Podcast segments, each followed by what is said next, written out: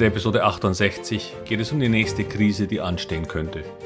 Das nächste Versorgungsproblem, das möglicherweise vor der Tür steht. Corona in der Volksrepublik China in einem bisher nicht gekannten Ausmaß.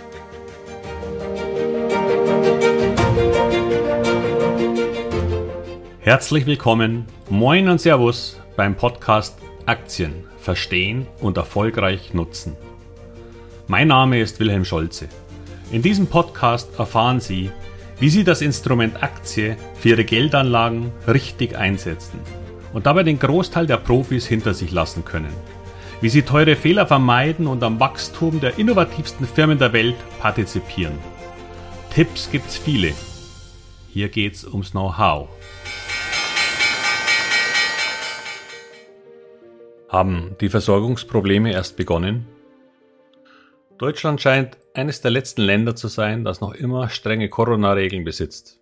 Und obwohl es heißt, dass sie am 20. März fallen sollen, scheint mir das schon fast zweifelhaft. Doch das viel größere Problem entsteht gerade in China. Während die Welt sich entweder durchgeimpft hat, wie im Großteil Südeuropas, oder etwas weniger eifrig war, wie im Norden, wurde in China eine Null-Covid-Doktrin gelebt. Das hat zwar scheint in den vergangenen beiden Jahren recht erfolgreich die Ausbreitung verhindert, aber so etwas funktioniert im Grunde nur durch eine Art Polizeistaat mit dem Abriegeln ganzer Städte. Doch wie wir im Rest der Welt sehen, stecken sich immer mehr geimpfte und geboosterte Menschen an, weil sie entweder nur weniger, nun weniger aufpassen oder das Virus sich recht wenig um ein Boostern schert. Wenn diese Omikron-Variante aber so ansteckend ist, wie man nun erwarten kann, dann befürchte ich, dass das chinesische System nicht mehr lange funktioniert. Selbst wenn das bei Olympia noch geklappt hat. Aber das war ja auch eine Art Gefängnis-Lockdown. Nun macht Shenzhen dicht. Zwar gab es in China bereits viele Lockdowns, doch in einer 17 Millionen Metropole, die auch noch spezialisiert auf Hightech-Produkte ist, könnten Auswirkungen beginnen, die die Welt erschüttern.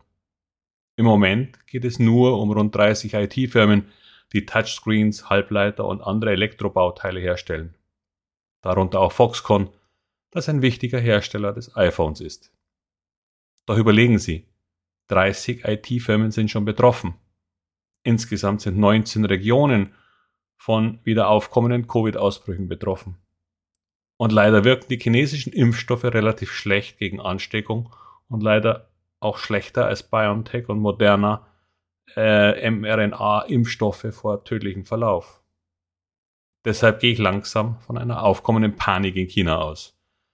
Vor allem bei der Regierung. Was allerdings ebenfalls problematisch werden kann, ist eine nicht mehr kontrollierbare Ausbreitung, die durch den Versuch der Kontrolle erst zum Problem wird. Denn was passiert in der Welt, wenn China eine Stadt oder eine Firma nach der anderen schließen muss. Wir haben schon Lieferkettenprobleme aus allen möglichen Gründen gehabt. Doch solch ein Szenario hätte das Potenzial zum Desaster. Es könnte sich über Monate hinziehen.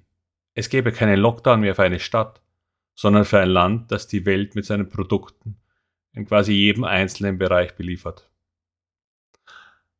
Was das dann allerdings für das Regime in Peking bedeuten würde, kann ich mir im Moment nicht ausmalen. Denn damit würde der Glanz der Unfehlbarkeit abblättern. Auch wenn es in China ohnehin schon eine eigene Art und Weise der Corona-Zahlen gibt. Die niedrigen Fallzahlen zeigen zwar die Wirksamkeit der mehr oder weniger drakonischen Maßnahmen, doch es werden wohl nur wirklich starke Symptome überhaupt gezählt.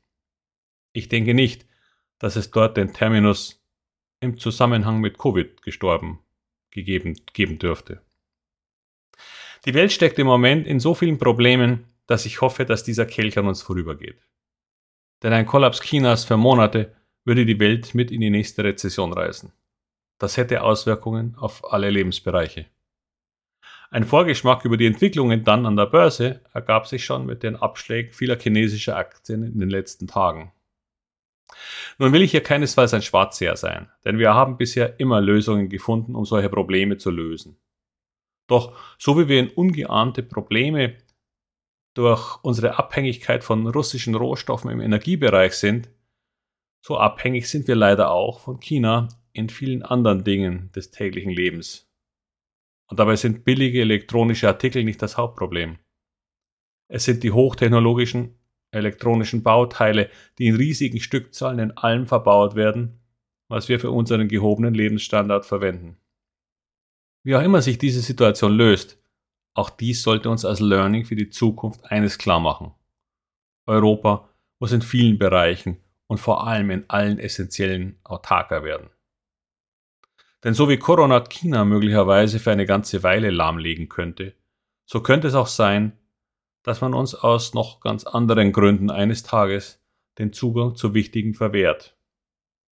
Das können schon unsere Abhängigkeiten von seltenen Erden sein, die inzwischen zu weit über 90 Prozent aus dem Land der Mitte kommen und ohne die vieles in der Batterie- und Elektrotechnik gar nicht mehr machbar wäre. Interessant, aber eben auch ein Problem ist, dass die meisten seltenen Erden überall auf der Welt zu finden sind. Allerdings deren Konzentration und Verarbeitung mit so hoher Umweltbelastung erkauft wird, dass das bei uns gar nicht möglich wäre. Na jedenfalls scheint es, dass wir uns in der restlichen Welt aus der Umklammerung des Coronavirus langsam lösen und ihn, wenn auch ein wenig kontrollierter, gewähren lassen müssen. Denn uns bleibt ohnehin keine andere Wahl, wenn wir unsere Wirtschaft nicht wieder komplett zurückwerfen wollen. Im Grunde sehe ich für den deutschen Aktienmarkt auf diesen so stark gedrückten Kursniveaus schon wieder deutliches Potenzial. Denn so wie viele Menschen ausgesprochen erfinderisch sind, um Probleme zu lösen, so gilt das auch für Unternehmen. Sie passen sich an und werden wie die Automobilindustrie Ersatz finden für die Dinge, die aus der Ukraine aufgrund des russischen Überfalls nicht geliefert werden können. Dabei hoffe ich sehr, dass wir, also die westliche Welt, in der hoffentlich überlebenden, möglicherweise etwas kleineren Ukraine, wirklich blühende Landschaften entstehen lassen. Durch solidarische und auch finanzielle Unterstützung. Heute und wohl auch noch nächste Woche ist der Podcast etwas verkürzt. Das finale Modul zur Masterclass entsteht und ich bin da etwas im Tunnel. Ab April werde ich dann auch den Newsletter mit aktuellen Themen zum Aktienmarkt wieder verstärkt ins Leben zurückrufen und ich hoffe, Sie haben dafür Verständnis. Wenn Sie daran Interesse haben, dann melden Sie sich doch gerne dafür an. Es wird keine tägliche Flut von mir geben, daher keine Sorge. Aber vielleicht wieder ein paar interessante Aktienideen gerade in dieser Zeit. Ich wünsche Ihnen auf alle Fälle weiterhin Gesundheit und erfolgreiche Investments. Bis bald, Ihr Wilhelm Scholze.